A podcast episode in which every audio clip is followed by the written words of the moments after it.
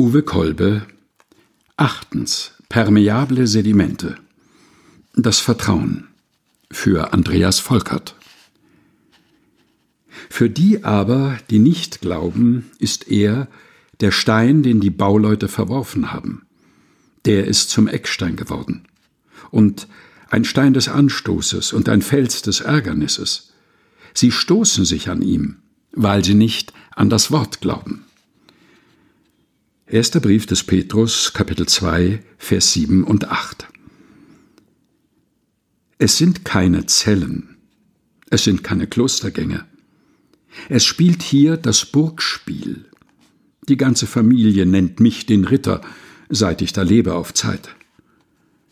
Es knarzen die Dielen, die Türen, ehrwürdig, lassen Besuchern den Durchblick dahin, wo ich schreibe.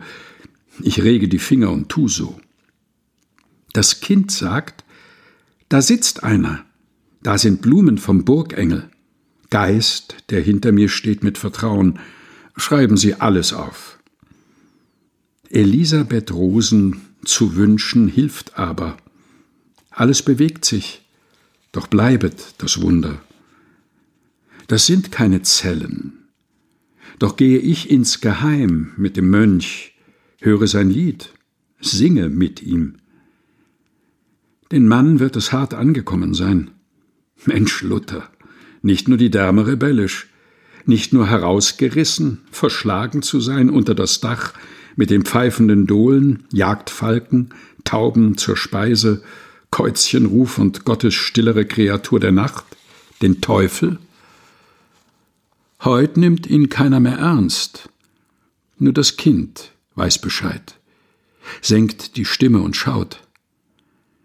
Nur das Kind weiß, die Bücher leben.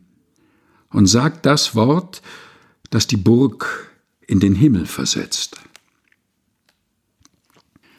Uwe Kolbe Achtens Permeable Sedimente Das Vertrauen für Andreas Volkert. Gelesen von Helga Heinold. Aus Der Augenblick nennt seinen Namen nicht. Die Wartburg Tagebücher erschienen bei der Deutschen Bibelgesellschaft 2022